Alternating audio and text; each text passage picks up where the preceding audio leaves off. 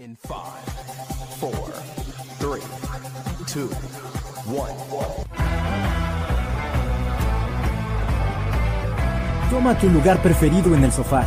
Deja atrás el aburrimiento y entra al mejor podcast de todo el multiverso. Donde la ficción se vuelve real.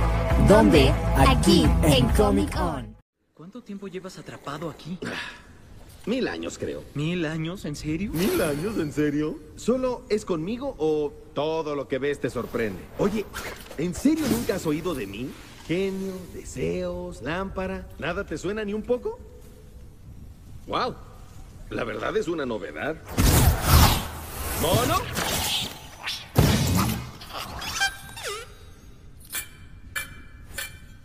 Ay, no te preocupes por él, está bien. Solo Ni Sherazad ni Alibaba pudieron nunca imaginar la suerte que mi amo va a mostrar con el gran genio que lo hará triunfar. Hola comiqueros, ¿cómo están el día de hoy? Espero que estén muy muy bien.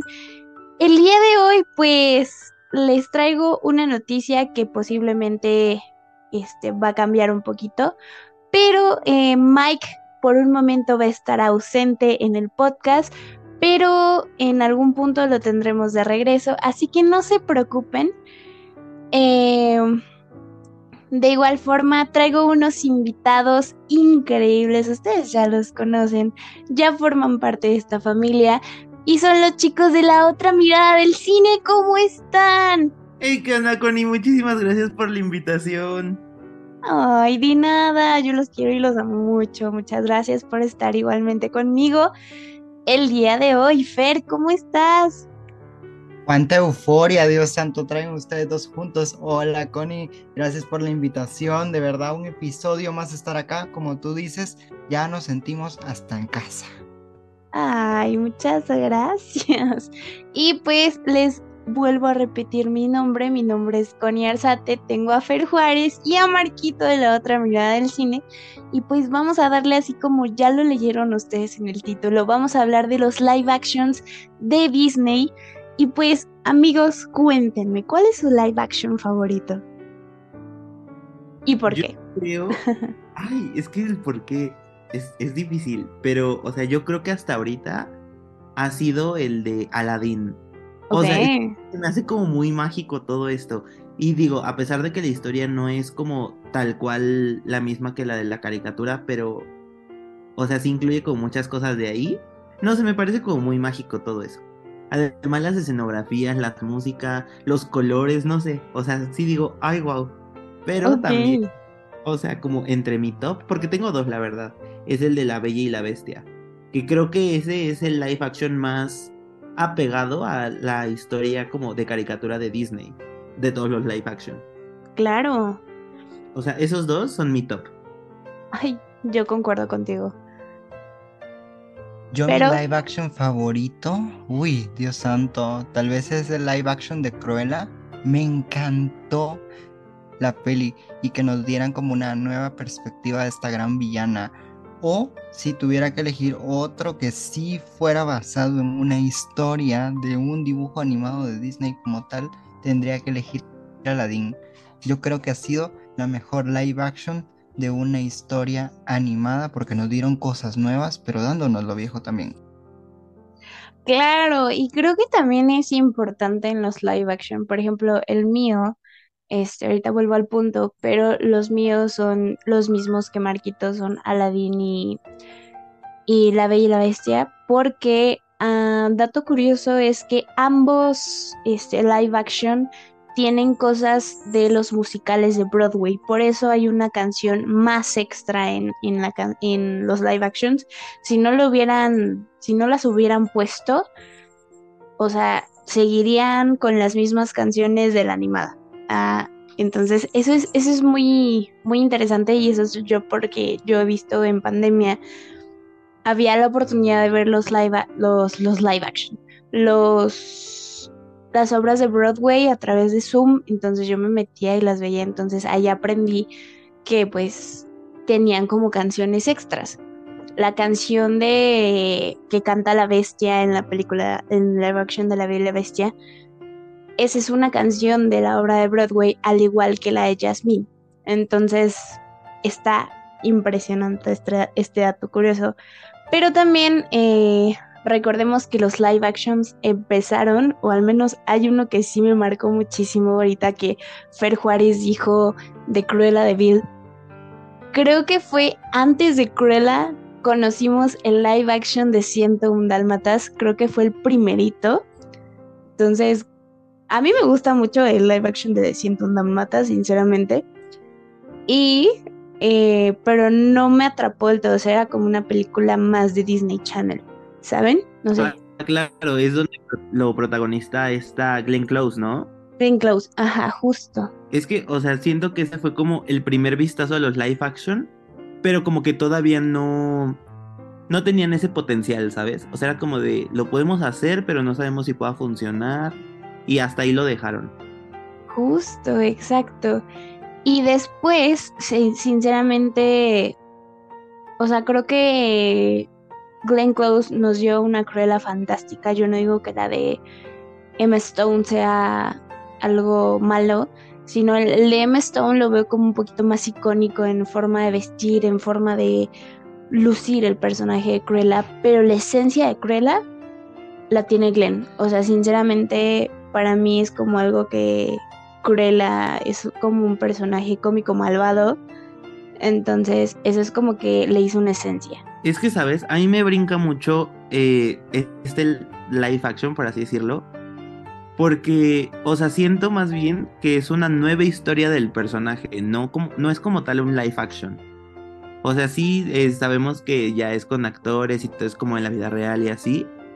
Pero, o sea, no sé de ustedes, pero yo no lo siento como un live action como tal. O sea, siento que es como una nueva versión de la historia.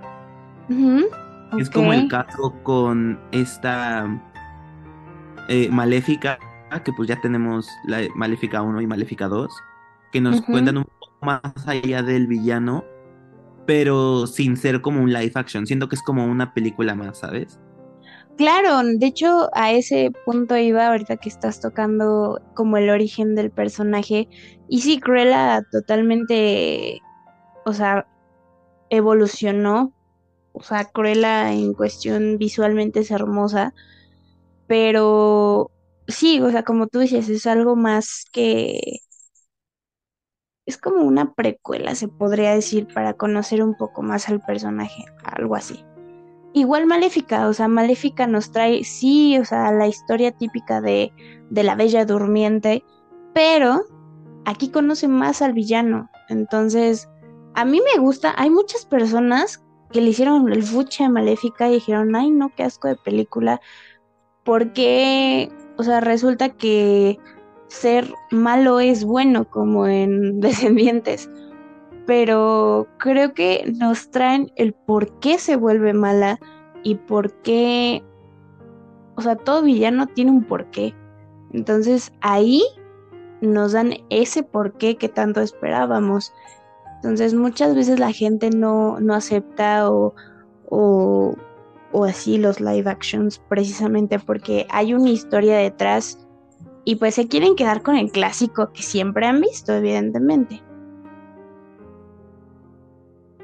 A mí me sucede algo bien curioso con toda esta camada de los primeros live action que tú mencionabas de 101 Dálmatas y todo. Y no me odies, amiga, de verdad no me odies, te lo digo con todo el corazón. 101 Dálmatas es una de las películas live action que menos me ha gustado en la vida Siento que Glenn Close como Cruella de Vil es fenomenal, pero la película como tal me ha dado tanto sueño. Ay, no. Ah. no.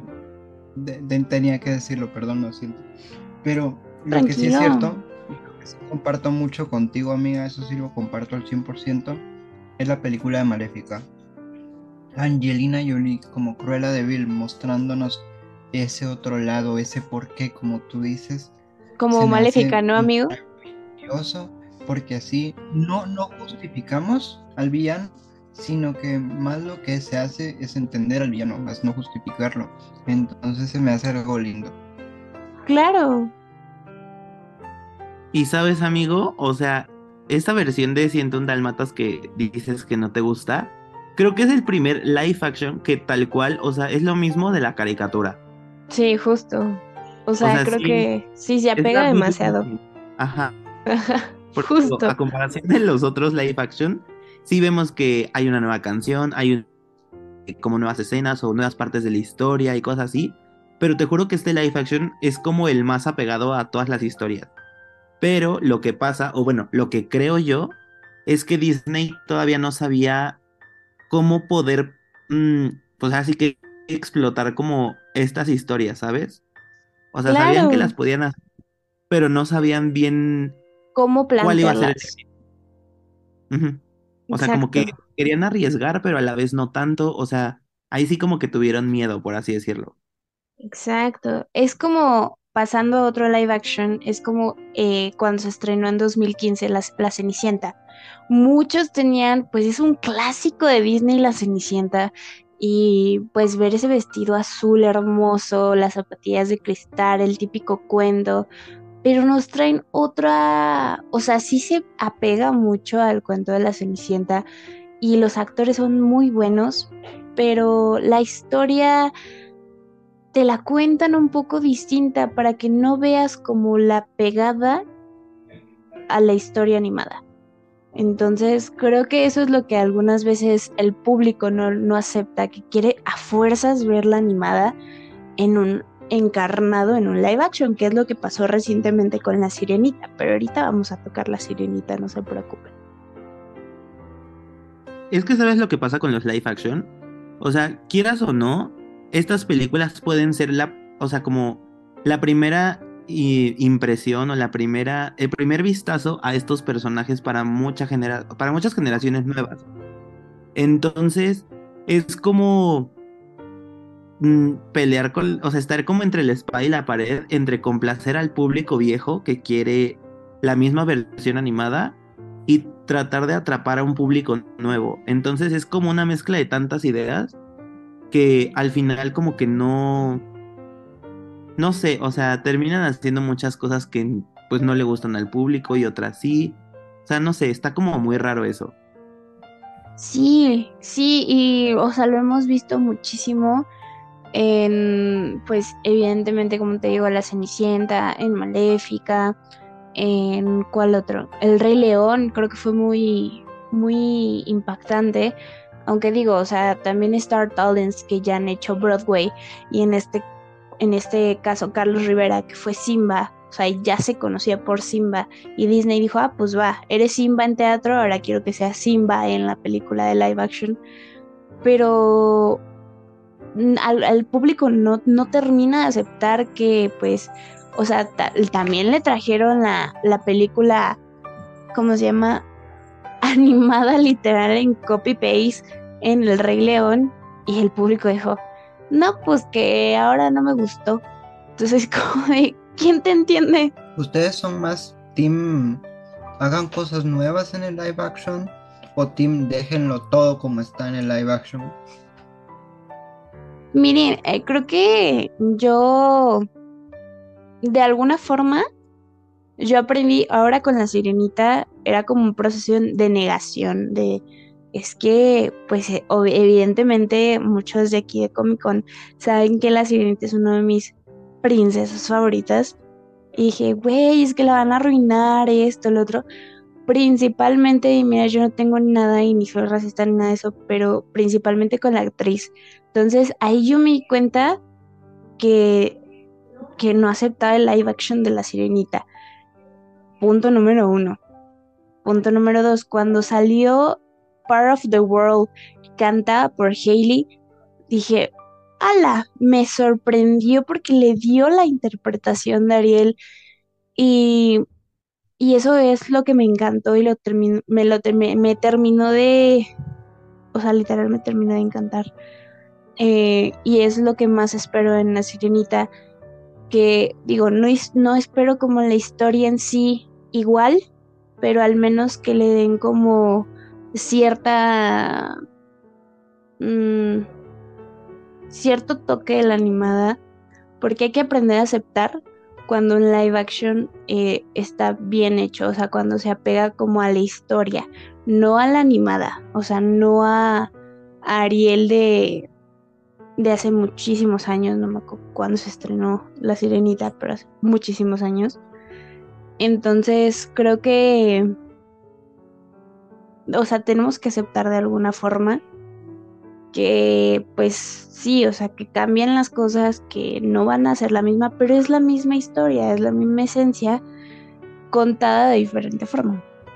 No sé qué opinan ustedes. Pues yo la verdad no sé, como que no tengo expectativas, ¿sabes? O sea, sí dejo que literalmente Disney me sorprenda. Porque Claro. sí, ya. O sea, amo las historias clásicas, los, los dibujos y todo lo que quieras. Pero siento que está también como padre tener, pues digamos como un aire nuevo, ¿sabes? Claro, Entonces, claro. sí no tengo como una expectativa tal cual. O sea, sí dejo que me sorprenda. Y de todos modos me termino enamorando de las mismas películas. Exacto. O sea, van a estar los live actions, pero la animada siempre va a tener un lugar, un lugar en nuestro corazoncito, ¿saben? Aunque la verdad, sí Disney ha tomado como algunas malas decisiones al momento de hacer unos. Como Claro. digo, no sé ustedes y no sé ustedes también que nos estén escuchando, pero yo odié el live action de Mulan. Pero no. mucho la película animada.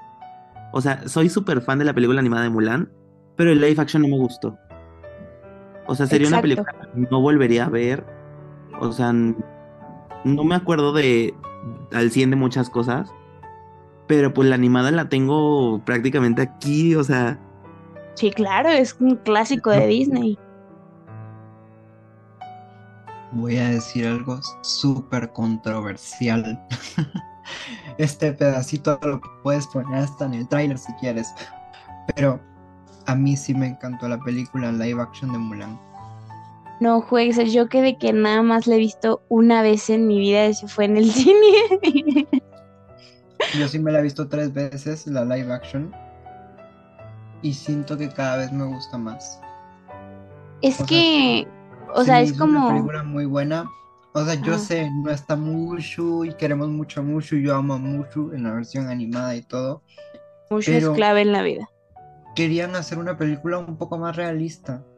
Yo sé que no es para nada realista porque la gente está caminando hasta en la pared.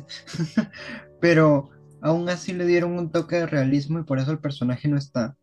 Y nos brindaron otros matices y otros elementos en la película muy buenos, en los cuales nos están contando la misma historia pero de forma diferente. Porque, según estaba hablando la directora de esta película de Mulan, para hacer la película live action, no se basaron sí a ciencia cierta en la animada, sino que se basaron más en el poema chino o en el cuento chino de donde se basa en realidad Mulan para hacer esta versión live action lo más apegada a la realidad posible. Entonces cuando uno tiene un poco ese contexto dice, ah, bueno, con qué razón fue muy diferente. Y creo que uno le encuentra ese lado bonito a la película. Claro, o sea, es como, o sea, bien lo decía, es como aprender a aceptar como cuando las cosas son distintas. Pero, por ejemplo, yo también tuve muchísimo controversia en, en cuestión de cuando fui a ver Mulan. Porque es que, pues, no, o sea, la historia de Mulan es clásica y creo que en la animada la cuentan tan bien que, digo, o sea, tiene toques de fantasía, sí, pero en la animada es como si estuviera viendo una película de acción china. O sea, sí. ¿Saben? es que haz de cuenta, bueno, yo lo entiendo así. Disney nos vendió desde un principio que era un remake like, eh, live action de cualquier película. Pero al decir que es un remake live action, o sea, es la misma versión animada en formato eh, live action de, de todo. O sea, de que era la historia, la misma historia, ah, pero ahora pues con personas y Sí, en el mundo real y todo. Entonces creo que ahí cometió como ese error al decir que era tal cual eh, pues el remake de la película en caricatura que ya todos conocíamos. Cuando nos Claro. contando historias diferentes. O sea, siento que al momento de decir, sí, vamos a hacer el remake de toda esta historia, lo más parecido o idéntica y no sé qué, pues fue como de, le va, te lo compro. Pero ya que empezamos a ver los resultados con cosas diferentes a lo que nos prometió, sí es como, o sea, no entiendo qué me, qué me quieres decir, ¿sabes? Primero me dices una cosa y me entregas otra, pero pues también siento que Disney lo está haciendo, pues, para no invertir como en nuevos proyectos, o sea, quedarse como, mm, digamos, aprovechándose de, de un público, de, pues ahora sí que digamos como de nuestra generación que crecimos con estas películas, para, pues, volverles a dar un potencial, ¿sabes? Pero con estas nuevas generaciones. Justo, este, creo que acabas de decir algo muy importante, porque justo las nuevas generaciones pues están conociendo ya los live actions cuando nosotros veníamos de solamente conocer las animadas. O sea, y creo que somos al público que típicamente le molesta que hagan como mal algo. Entonces, es como de, es que yo te había puesto una película hermosa aquí y me traes esto. Es como el mismo caso que pasó con Christopher Robin y con Dumbo, eh, que la de Christopher Robin salió en el 2018. La verdad, a mí, Christopher Robin, yo la amo porque tiene un bonito, o sea, tiene un mensaje tan hermoso y los peluches se ven tan como apachurrables y, y muy bonitos. Y Dumbo es como, ok, es en la mente de Tim Burton, pero ya Tim Burton nos trajo Alicia en el País de las Maravillas también, que yo amo esas películas, pero evidentemente es otro live action, pero Dumbo creo que también fue un poco mal aceptada en, en cuestión de, es que yo te había puesto una historia bonita aquí y ahora me traes esto con algo un poco más oscuro de fondo. Y evidentemente sí, porque es Tim Burton quien lo dirige, ¿sabes? Pero no sé qué opinen amigos de Dumbo y Christopher Robin. Yo Dumbo, de verdad que tampoco me gustan, concuerdo en eso contigo. Sí amé Christopher Robin un reencuentro inolvidable porque se me hizo una película tierna, me trajo a mi infancia de nuevo de formas insospechadas. Yo entré al cine sin expectativas y salí encantado, extasiado. Y créanme que cuando fui a ver esta película el cine tengo una historia graciosa que no voy a contar porque sí es muy oso lo que pasó en el cine, pero hay mucha historia detrás de la película y por qué me llegó a pegar tanto como me pegó. Y creo que Christopher Robin, un reencuentro inolvidable, es de los mejores live action que tiene Disney y no fue muy conocida, no fue muy sonada en su época. Así que si no se han dado la oportunidad de verla, véanla en Disney Plus. Les aseguro que no se van a arrepentir. Pues mira, eh, con Winnie Pooh, ay, a mí, es que a mí sí me gustan. O sea, siento que desde, bueno, no, no tengo al 100% el dato, pero creo que de los primeros live action que salió fue Alicia en el País de las Maravillas. Entonces, siento que desde ahí dejaron como que la vara muy alta, ¿sabes? O sea, dejaron muchísimas expectativas. Y siento que como tal, eh, Christopher Robin nos estaba contando una historia nueva, no era como la típica historia que ya conocíamos de Winnie Pooh. O sea, esta era una historia nueva. eh, es- entonces siento que sí como que pegó, ¿sabes? Claro. O sea, sí supieron cumplir como esas expectativas. Y con Dumbo, o sea, igual como dato curioso, Dumbo es la película más corta de Disney en versión eh, animada. porque Animada. ¿qué? Creo que como una hora. 64 Entonces- minutos. O sea, una hora con cuatro minutos. Ajá, o sea, no dura nada. Entonces, o sea, siento que, digo, o sea, amo la mente de Tim Burton, amo todos estos personajes y esta obscuridad que él tiene, pero no sé, o sea, como que al 100% no me atrapó. Claro. Para mí es que se me hizo una película muy cruel. O sea, es como de, ay, Sí, y es que, o sea, volvemos a lo mismo de que estás entre la espada y la pared en convencer al público que ya, que ya tienes y atrapar al público nuevo. claro. Exacto. Y creo que eso es lo que les falló a estas pelis, pero neta creo que si no han visto eh, Christopher Robin, dense la oportunidad de verla porque, o, o si ya la vieron, vuélvanla a ver y si no les gustó, vuélvanla a ver porque tiene una muy bonita historia de por medio y creo que si creciste al igual que nosotros con estas películas, te van a encantar. Pero hay excepciones, por ejemplo, Dumbo, por ejemplo, a mí se me hizo muy cruel. Eh, sí me gustó en algunos puntos, pero de por sí Dumbo en animada es cruel. ¿Por qué? Porque al principio es como... No sé qué, qué, qué, qué se trae Disney contra las mamás, pero es como de... ¡Auch! ¿Sabes? Entonces, pues sí. Pues es que dicen que, digo, no sé, es un chisme que me leí por ahí en el internet, que Disney quitaba como a las mamás eh, porque pues él había perdido la suya, entonces era como ese reflejo en sus películas. Justo, es lo que iba también a decir, chocalas, puñito. este, pero creo que no sé, o sea, también creo que es algo importante porque si tienes un apego muy, muy grande con tu mamá, es como de, ay, sí me duele esa canción, espérate. Entonces, pues sí, Dumbo se me hizo muy cruel. Pero chicos, pasemos a, y este quiero como breve su opinión porque vamos a como desenglosar un poquito más La Bella y la Bestia. Pero en este caso vamos a 2016 con El libro de la selva. ¿Qué opinan del live action del libro de la selva? Ay, a mí sí me gustó. A mí también. O sea, a pesar de que no era como la misma historia pegada, o sea, teníamos como nuevas escenas o nuevas cosas. No sé, siento que sí la disfruté. O sea, siento que está muy bien hecha la película y todo. Entonces, o sea, yo sí le doy un 10. Ay, la verdad es que sí. Fer, adelante. No me odien. Pero la película del libro de la selva en live action se me hizo muy X. O sea, no me gustó, pero tampoco me gustó. O pero no, te no te encantó. Estoy como en el limbo con, con esa película. Ok. Es que, por ejemplo, a mí sí me gustó, o sea, porque pues conozco la historia clásica y creo que muchas veces es como Aladdin. O sea, me trajo una historia que ya conocía, pero con toques distintos. Y eso fue lo que me encantó del libro de la selva.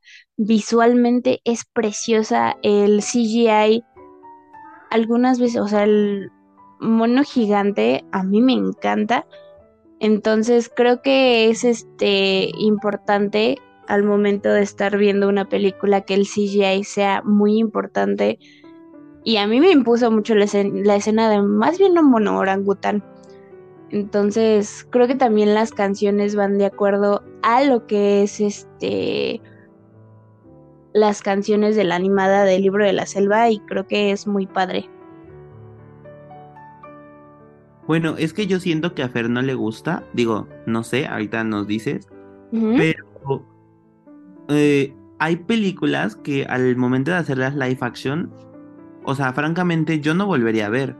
Por ejemplo, Dumbo la vi una vez y no es como, o sea, en live action no sería como una película que repetiría. Al igual que este Mulan o incluso hasta Pinocho y Peter Pan, que son las más actuales que tienen. Justo. O sea, digo, están padres, sí las vi y todo, pero no tienen como ese algo que me atrapa al 100% que lo tiene la versión animada. Claro, evidentemente. Y creo que es importante, por ejemplo, este no sé, a mí es lo que lo que me atrapa luego luego son las canciones y creo que es súper importante para mí. Pero eh, en cuestión de apego de la animada a la live action es como de mm, no lo sé, me tiene que convencer mucho para volverla a verla otra vez que fue en caso de, eh, por ejemplo, Mulan, nada más le he visto una vez. Mulan nada más le he visto una vez, perdónenme. Y este, igual Dumbo le he visto creo que dos veces a lo mucho. Y dije, no, o sea, esto no, no, no cuadra. Yo con esta película de El libro de la selva, y me voy a explayar más, como dijo Marquito, me la vi en el cine, porque la vi en el cine. No me encantó, no la he vuelto a ver desde que la vi en el cine. A ese punto, a ese punto. porque sí me he vuelto a ver otros live action como Cruella, Cruella ya me la vi como cuatro veces, Mulan en live action ya me la vi tres veces como les conté, entonces hay muchos live action que sí repito porque digo qué belleza, qué hermosura de creación y todo como Aladdin, que para mí es el mejor live action que hay, pero con otros live action es como que, ah bueno, que estén ahí, como Dumbo, Dumbo solo la vi una vez también, entonces creo que depende de cómo vayan desarrollando la historia y cómo a ti te vaya encantando y cómo Claro. en realidad logras empatar con esta nueva generación de historias. Claro, claro. Pero este, creo que eso es lo importante y creo que cerraste muy bien el tema de la, de, del libro de la selva. Pero pasemos a estas nuevas que son La Bella y la Bestia, eh, Aladín, y como bien dice, y vamos a cerrar con Peter Pan y La Sirenita, ¿les parece? Va, pero siento que también sabes cuál se nos está olvidando. ¿Cuál, cuál, cuál? La dama y el vagabundo. Sí, es cierto, no fue, que es que bueno que me, que me, que me recordaste eso. Sinceramente, yo La Dama y el Vagabundo, como dijo Fer, o sea, son de las películas que no me terminaron de encantar, pero creo que ahí está, o sea, y creo que eh, la forma en que no me gustó es que se estrenó en plataforma y fue como de... mm. Entonces, por eso en mi memoria no está La Dama y el Vagabundo live action, ¿sabes? Sí, no, y te superentiendo. O sea, siento que lo que es La Dama y el Vagabundo, Mulan, Pinocho, eh, Peter Pan, que pues prácticamente estos ya se estrenaron directo en plataforma, Sí, siento que Disney ya sabía que no les iba a ir bien. claro, evidentemente.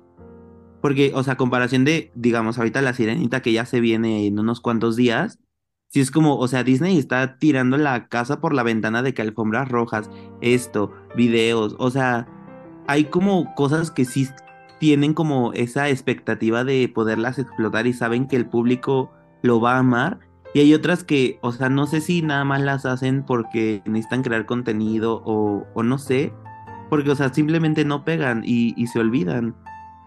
Claro, en este caso, pues Pinocho, por ejemplo, salió a la par que Pinocho de Guillermo del Toro y evidentemente cuál tuvo más boom fue la de Pinocho de Guillermo del Toro y hasta el Oscar ganó y de hecho había muchos memes respecto a esos. Eh, y pues creo que ahí fue cuando, o sea, y digo, Tom Hanks como Gepetto a mí de alguna forma me gustó, pero no sé, no tiene el mismo mensaje que, que nos dio nuestro queridísimo Guillermo del Toro con Pinocho, ¿no? Nos dio un Pinocho totalmente distinto, nos dio un Pinocho este más cruel, más crudo. Y creo que para mí, en ese sentido, La Dama y el Vagabundo, Pinocho y Peter Pan, Peter Pan, yo creo que aún, o sea, son de esos live actions que me gustaría volver a ver solamente porque no entendí algunas cosas. Pero de ahí en fuera es como que digo, mm, no sé. Pero no sé qué opinen a ver de, estos live actions que acabo de mencionar y que Marquito recordó. Me pasó lo mismo que a mí. Y Marquito no me va a dejar mentir. Y yo le dije a Marquito, tengo que volver a ver Peter Pan y Wendy, porque hay partes que no le entendí. y quiero volverla a ver. Pero yo siento que hoy vengo muy controversial, amigos. Y les voy a decir por qué. Yo siento que un live action que ha superado mucho a la versión animada es La Dama y el Vagabundo. O sea, La Dama y el Vagabundo en live action se me hizo joya, super joya, a la par de la animada. No sé, no sé ustedes, hoy sí vengo muy controversial en ese sentido. Es que fíjate que yo encantó. Es que yo no te puedo dar como una opinión porque yo nada más la he visto una vez y fue cuando se estrenó justamente en plataforma de Disney Plus La Dama y el Vagabundo. Entonces creo que ahí sí, sí yo no podría acomodar porque no me acuerdo, o sea, me acuerdo muy vagamente de lo que era la historia de La Dama y el Vagabundo, no la, no la animada, sino la live action. Entonces, sí, no. No sé si Marquito le pasa dos. lo mismo.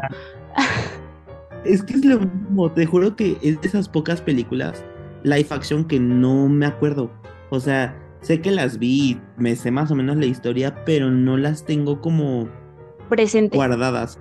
Ajá. justo.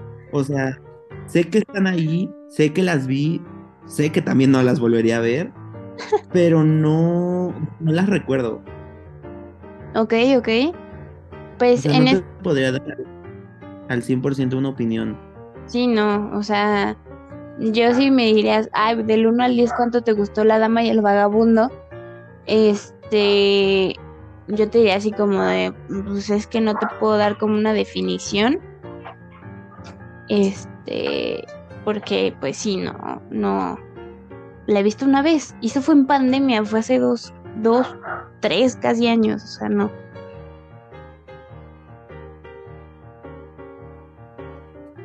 Y con la otra película que tú mencionabas de Pinocho directamente, sí, obvio, Pinocho de Guillermo del Toro se la comió totalmente a Pinocho de Disney, porque fue una maravilla lo que hizo Guillermo del Toro.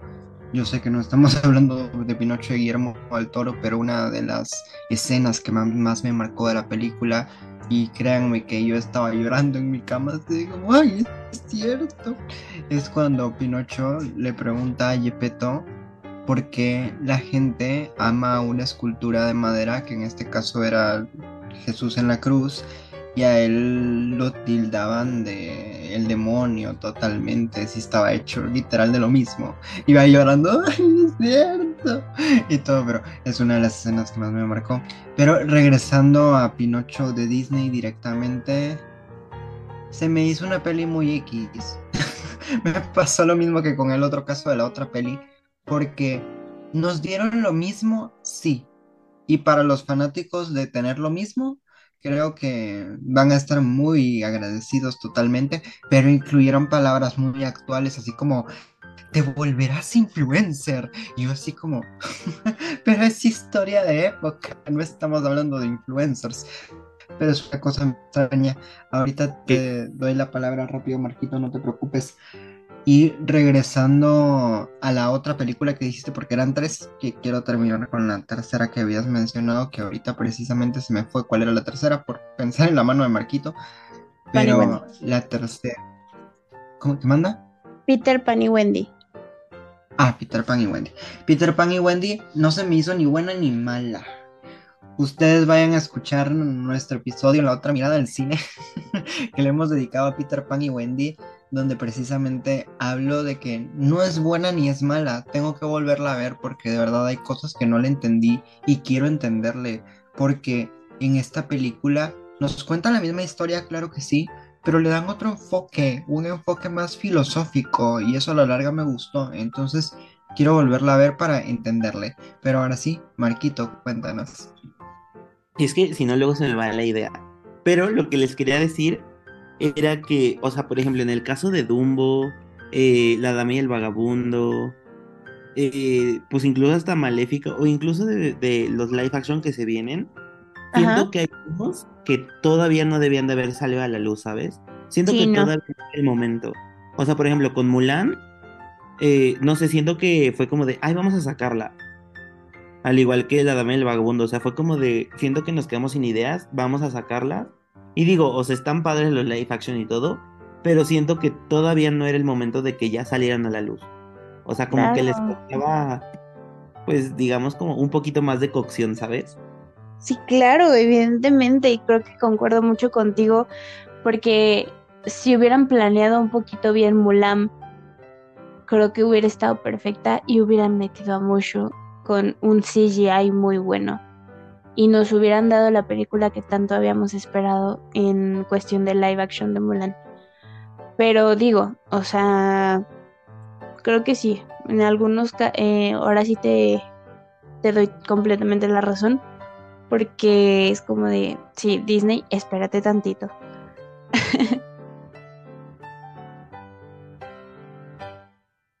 Sí, y es que también, o sea, esto nos hace llegar a pensar como el que simplemente hubiera estado mejor que no existieran. Justo, justo, sí, en efecto. Pero, o sea, sí les, o sea, en lo personal, yo siento que sí no debían de haber salido todavía a la luz. Sí, y concuerdo mucho contigo en ese sentido, pero ah, ya pasando y cerrando el tema un poquito de Peter Pan y Wendy y todos estos, este, evidentemente, claro está, comiqueros, vayan a escuchar el, el episodio de la otra mirada del cine donde hablan de Peter Pan y Wendy. Eh, porque aquí es como una vista general de si nos gustó o no nos gustó. Pero yo digo que yo la tengo que ver otra vez porque hay cosas que no entendí, entonces no les puedo dar como una opinión completa.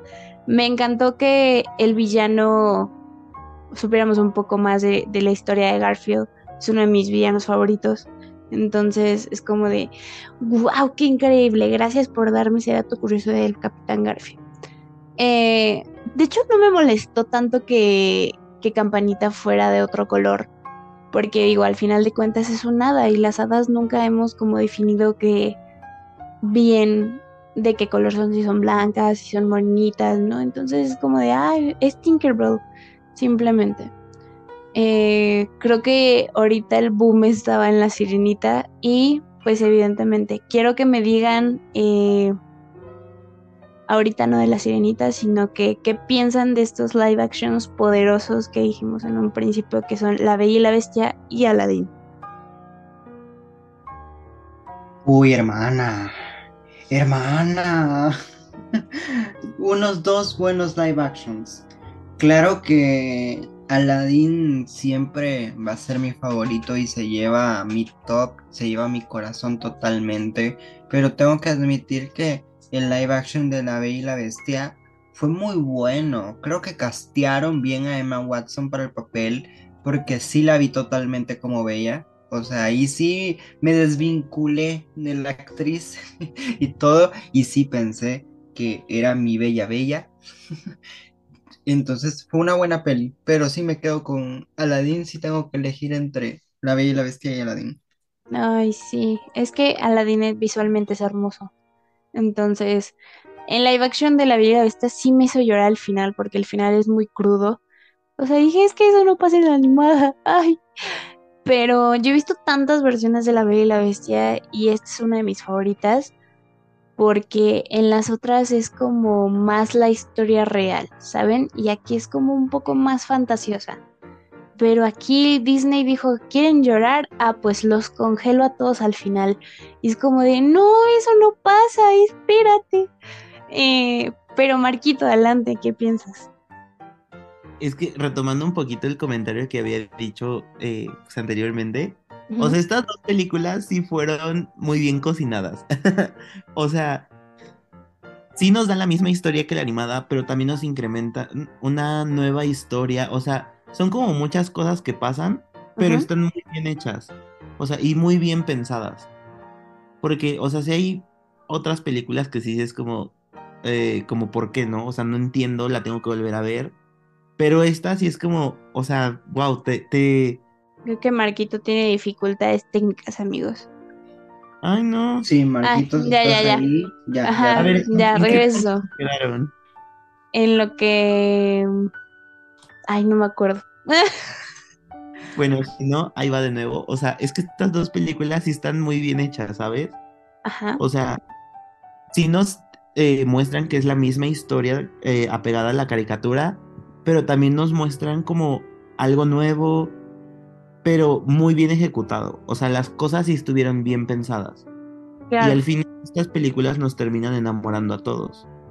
Sí, claro, y en efecto, este, creo que es lo importante que nos, o sea, como tú bien dijiste al principio, y creo que fue un comentario muy acertado, de, es que estas películas sí fueron bien, o sea, estuvieron en el punto de cocción exacto, y a mí no me, no me pareció mal que les agregaran como otra canción, porque digo, wow, o sea, le agregaron algo que está en el musical de Broadway, y es impactante.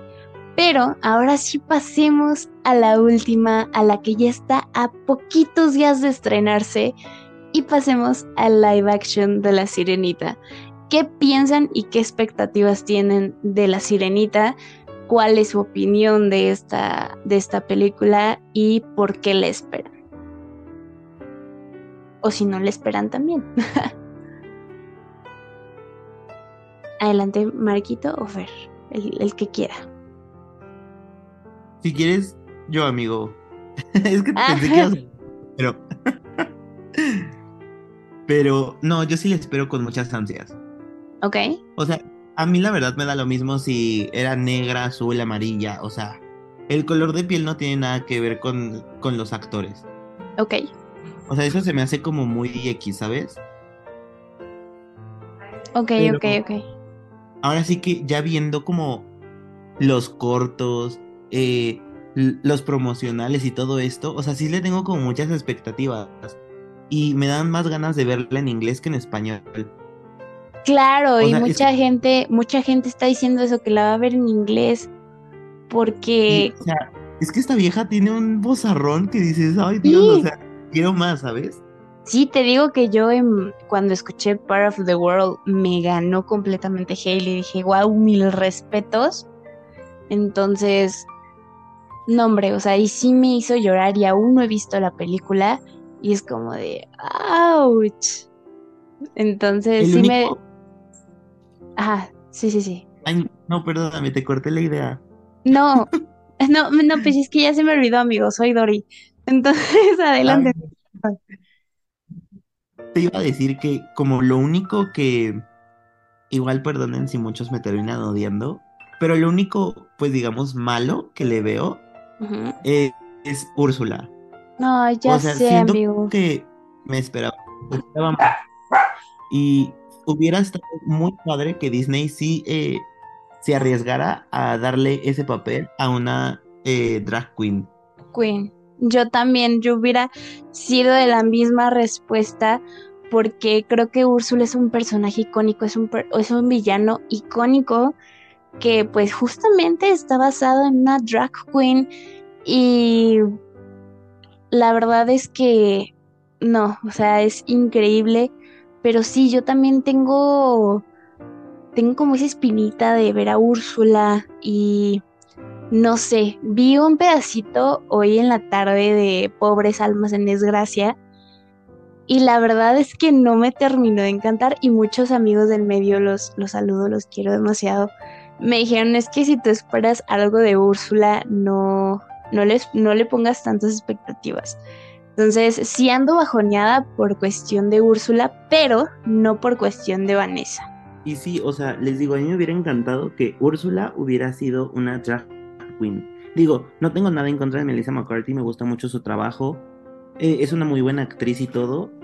Pero siento que Disney le tuvo miedo a arriesgarse. Y pues igual hay que recordar que hay una eh, estúpida ley que hay en varios estados de Estados Unidos que no permiten el arte del drag y... Ay no, un caos. Ah, ya sé, amigo. Digo, Pero- o sea, no- Ajá. pero hubiera estado como muy padre que si hubiera sido un, un personaje interpretado por una drag queen. Ay, ya sé, me- ay, igual a mí me hubiera encantado, porque como bien lo decía, o sea, originalmente el personaje está basado en una drag queen y justamente es como algo icónico de, que tiene Úrsula, como tener esa ciencia de, de la cultura drag. Entonces, no, o sea, sí, Fer, no sé qué opinas. Les cuento que ya hubo una drag protagonista en un live action de Disney. Ok. Agaray. Cuenta. Ojo al dato ahí. Es la madre nodriza de Zombies 3. No manches, ¿es en serio? Sí. Bueno, no es una live action, es una peli original de, de Disney Channel. Sí, pero por lo menos es RuPaul, RuPaul Race, o no sé cómo se llama, de verdad díganme ustedes, es que yo de, de nombres no sé, pero es una serie que a Marquitos mucho. Ah, RuPaul Drag Race. Eh, sí, Ok, ok, yo no sabía eso. Vaya dato curioso que, que nos trajiste hoy, Fer. Y. Pero, este, volviendo al punto, no sé qué opinas sobre Úrsula o el live action de la Sirenita, qué es lo que esperas. y qué expectativas tienes y así. Créanme que yo tengo altas expectativas. Es una peli que espero un montón. Yo le tengo fe. Mucha gente le ha perdido la fe, pero yo le sigo teniendo fe. Yo creo que va a ser un buen live action. No hay que juzgar antes de ver el proyecto. Muchos empezaron a juzgar a la actriz por lo que estaban mencionando anteriormente. Pero siento que el color de nuestra piel no define en el que si vamos a hacer un buen papel o no en algo Claro. que a la larga es intrascendente, porque no sabemos de qué color en realidad son las sirenas, así como lo dijiste tú con Tinkerbell, así nos pasa ahorita con la sirenita. Entonces, es una peli que espero mucho, la llevo en el corazón grandemente y sin duda alguna me voy a ver el live action y siento que me lo voy a disfrutar. Ay, sí, creo que de igual manera, y creo que los tres estamos emocionados por lo que viene eh, de live action. Archie, si estás escuchando eso, que yo sé que sí, porque te dije que iba a hablar de, lo, de live action de la sirenita, te mando un saludo hermoso, porque él ya tuvo la oportunidad de ver la película y evidentemente en la premier que se hizo aquí en Ciudad de México con los actores, porque vino el Rey, Tron, el Rey Tritón y Hailey, se me fue el nombre del Rey Tritón en estos precisos instantes, pero es el Javier que- Bardem. Javier Bardem, muchas gracias. ¿Qué es Javier qué? Pero sí, Javier Bardem, este, y de hecho le hizo un, le dibujó un tritón y ya se lo tatuó, entonces Archie, te mando un saludote. Eh, pero eh, creo que sí, o sea, tenemos altas expectativas, no nada más nosotros, sino también la audiencia que nos está escuchando. Creo que el live action de la sirenita o la sirenita del personaje en sí ha causado tanto impacto que creo que va a ser un éxito, sí, pero evidentemente va a haber malas crítica- críticas y buenas críticas respecto a los live action siempre, y creo que siempre van a ser muy controversiales. Entonces creo que damos eh, finalizado este capítulo sin más que decir. Amigos, pasamos a la sección de recomendaciones. Fer o los chicos de la otra mirada del cine pueden recomendar alguna serie o película. Este, adelante.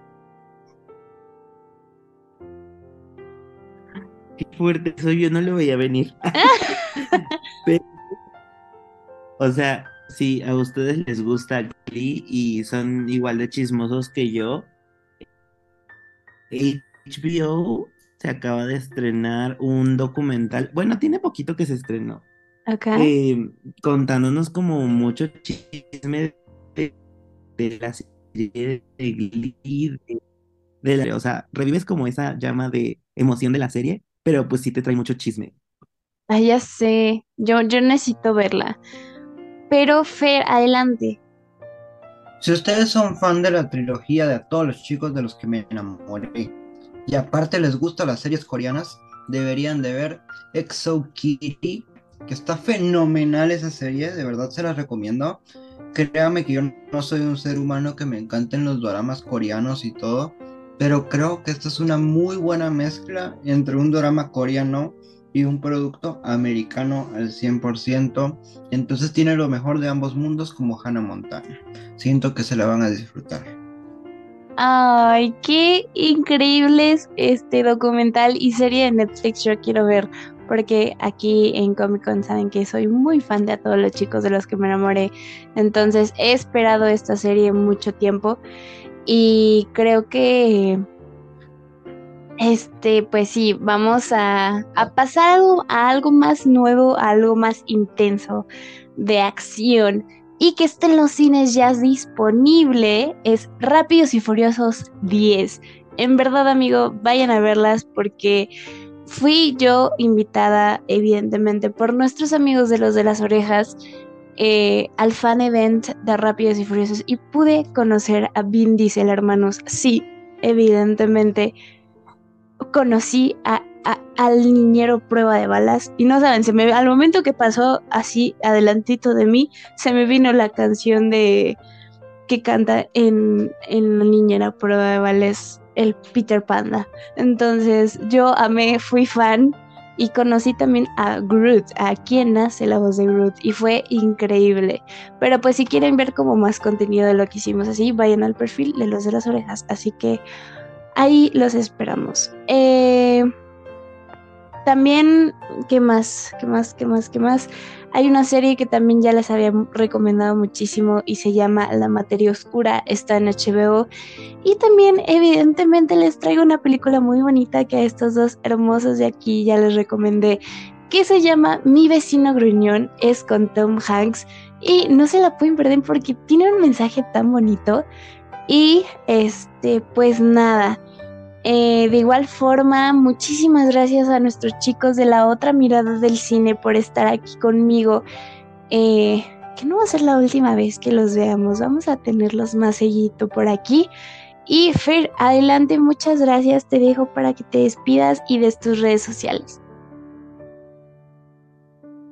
De verdad por invitarnos tanto a Marquitos como a mí. Créeme que lo disfrutamos demasiado y espero que no sea la única vez que nos reencontremos en un podcast como tú misma lo indicas, sino que sean muchos más. Les cuento que nos encuentran en toditito las redes sociales como la otra mirada del cine, así de fácil y sencillo, o si no, a mí de una forma muy personal me encuentran en mi Instagram como arroba soy. Así que yo voy a estar gustoso ahí de ponerme en contacto con todos los que se quieran contactar conmigo, que yo soy bien amiguero. Eso sí tengo yo y todo, pero créeme que cualquier invitación que nos extiendas hacia un episodio más de Comic Con, ten por seguro que lo aceptaremos. Ay, claro, yo encantada y saben que son parte de mi familia, este, y los chicos que me han apoyado. Este, eh, pero vamos a esperar un poquito, Marquito, pero les voy a aprovechar y voy a decir eh, unas nuevas noticias para aquí, para el podcast. Se vienen cosas nuevas, amigos. Sí, eh, evidentemente el descanso de Mike va a ser un descanso un poquito largo, pero se vienen cosas nuevas para el podcast van a haber nuevas personitas acompañándome aquí para conducir diferentes episodios. No se pierdan porque la próxima semana eh, tendremos un episodio con algunos invitados de eh, para la película de Spider-Man Across the Spider-Verse. No se lo pueden perder. De igual forma, eh, va a haber un nuevo co-host principal, no nada más co-hosts ambulantes. Y pues nada, espérenlos pronto y algunos ya lo conocen. Le enviamos un beso enorme a nuestro queridísimo César Gael que no pudo acompañarnos el día de hoy, se sintió un poquito mal, pero amigo, sabes que te adoro y te quiero muchísimo. Te extrañamos mucho en este episodio y pues nada. Eh, ya regresó Marquito. Ay, no, qué oso. Perdonen las dificultades técnicas, pero es que mi computadora se quedó sin pila y quedé. no te preocupes, Marquito. Pero adelante, déjanos tus redes sociales para que la gente los pueda contactar. Bueno, en todos lados me pueden encontrar como Marquito con doble T, C, R y, y pues nuestro podcast como La Otra Mirada del Cine. Ay, pues evidentemente, como les decía Fer, ustedes chicos ya son parte de mi familia, como diría el buen Toreto. Eh, y pues nada, los quiero muchísimo y muchas gracias por estar el episodio del día de hoy. Así que igual de, igual forma esperen cositas nuevas para el podcast, como bien ya lo dije. Y pues nada, saludos a todos los que me están escuchando. Y pues nada, esto ha sido todo por el día de hoy. Bye bye.